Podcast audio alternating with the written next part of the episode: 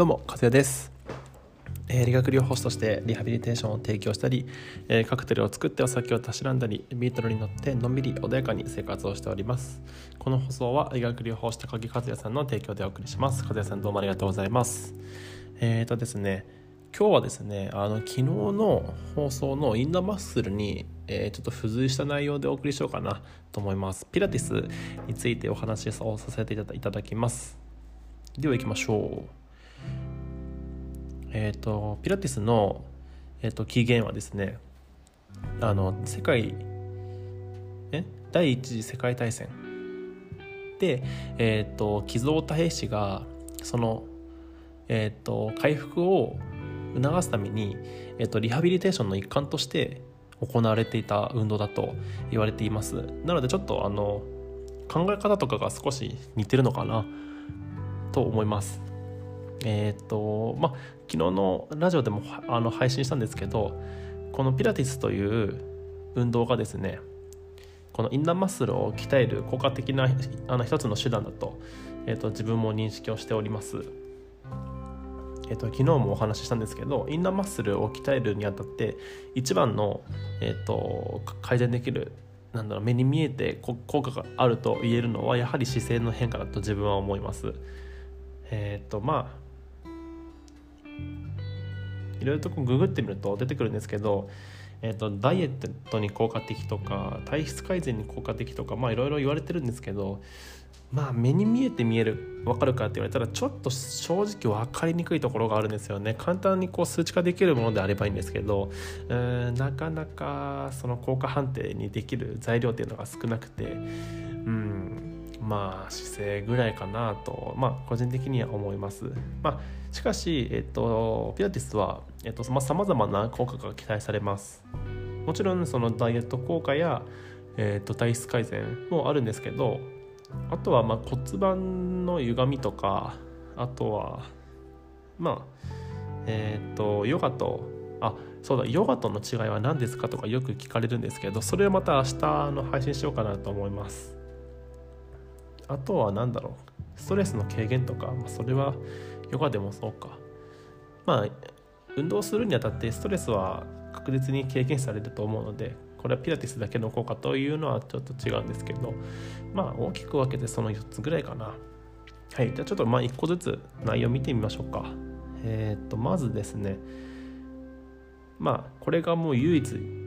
にして最大の改善点だと思うんですけど改善点というかまあ利点だと思うんですけどやっぱりこう姿勢とか骨盤の歪みを改善するっていうのが一番大きいかなと思います。えっと、特にですね、えっと、女性は、えー出産を機に骨盤のやはりこう位置がずれると言われます。あの狭い参道に赤ちゃんがこう通って、えー出産するわけなので一時的にやっぱり女性の骨盤は歪みます。これは確実に歪みますあとは、えっと、歪みやすい、姿勢をとってしまったり、まあ、最近なんかはテレワークでこう結構あの椅子に座って机の上で作業という風な生活スタイルがもう1日のうちの3分の1ぐらい占めてると思うのでこれこそまさに、えっと姿勢が悪悪い方に改善してしまうあの要因の一つかなと思います。はいでこのピラティスピラティスをすることによって、えっとまあ、正常な位置に骨盤の位置を修正することができたり、まあ、その修正する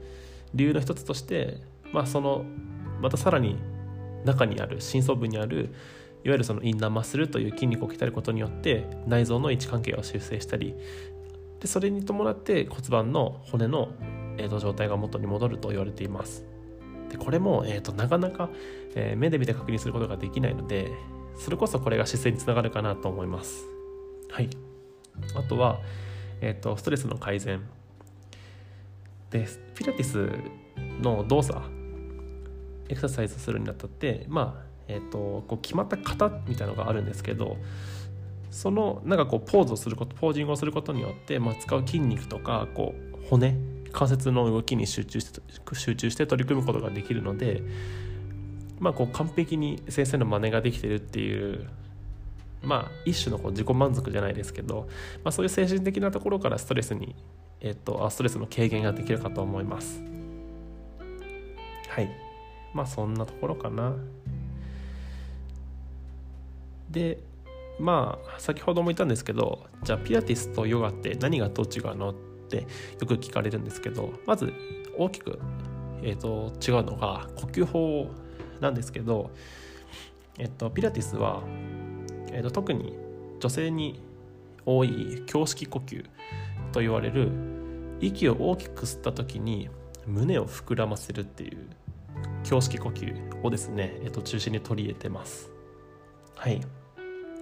でこれがどういうことになるかというと、えっと、胸式呼吸をすることによって自律神経という副交感神経と交感神経と言われている自律神経の、えっと、後者にあたる交感神経を刺激することになります。で交感神経というのは、えっと、よくバトルリューモンバトルニューロン噛んだバトルニューロンあとはエキサイティングニューロンとかファイティングニューロンとかよく言われるんですけどいわゆるその、えーと、攻撃態勢になる時に、えーと、優位になりやすい、え神経になりますので例えばえっ、ー、とそれこそうん興奮している状態での集中力の良さとかうんとあとはやっぱり自分の求めているパフォーマンスにより近づけられるようにこう勝手に体が動いてくれるのでまあそれ,、うんまあ、それも同じか、まあ、それですね、えーと、武井壮さん、えーと、陸上の十種十種競技の日本チャンプ。滝井壮さんが提唱しているパーフェクトボディコントロールという理論があるんですけどこれあのぜひあのあのググってみてください。面白いんで。にあの似てると思います。で、えーと、ヨガ。ヨガの場合は、えーと、ピラティスとはまあちょっと逆の発想で、えーと、腹式呼吸を促しながら副交感神経を促すので主にリラックスを中心としたえーと、効果が期待されると言われています。まあえーと、ヨガはまたちょっと明日配信しますんで今日はピラティスにちょっとフォーカスしていきます。はい。で、えーと、ピラティスでは特に体幹トレーニングいわゆるインナーマッスルと言われる筋肉を、えー、と鍛えることが、中心となっていますので、まあ、普段使い慣れてない筋肉とか細かい筋肉とかをよく動かすので、100発100中で、えーと、大体みんなあの筋肉痛になると思います最初は、えーと、朝起き上がる時とか、え、椅子から立つ時とか歩く時なんかも結構顕著に出ると思います。ただ筋肉痛というのはとてもこう前向きに捉えることができて、えーと、その分筋肉を使っているというふうな指標になるので、えー、と前向きに捉えていいです。まあ、ちょっと痛みが長く続いちゃうようであればもう確実に運動不足なんですけどまあ、そういうのをこう少しずつ減らして、えーとまあ、自分の求めている、まあ、完璧な体ボディコントロール、えーと、にしていけたらなと思います。で、えーとまあ、個人差はあるんですけどピラティスの効果は、まあ、週に一遍でもやるやればあの出ると言われています。個人差はもちろんありますよ。合う合わないもありますので。はい。で、まあ、何がじゃあ実際に何がこう効果的と言われて言われているかというとまあ一つ一番分かるのは柔軟性が上がるというところだと思います自分の体の柔らかさが出るただの風呂上がりのストレッチとか運動前後のストレッチの効果よりかはまた、えーと、はるかに、えーと、高いものかなと思います。えっ、ー、と自分も23回ぐらいかなこうインストラクターにえーと、教わりに行ったことがあるんですけど結構運動をしていた自分ですら、えー、きつい、えーと、ポージングもあったのであのぜひやってみてくださいその後の効果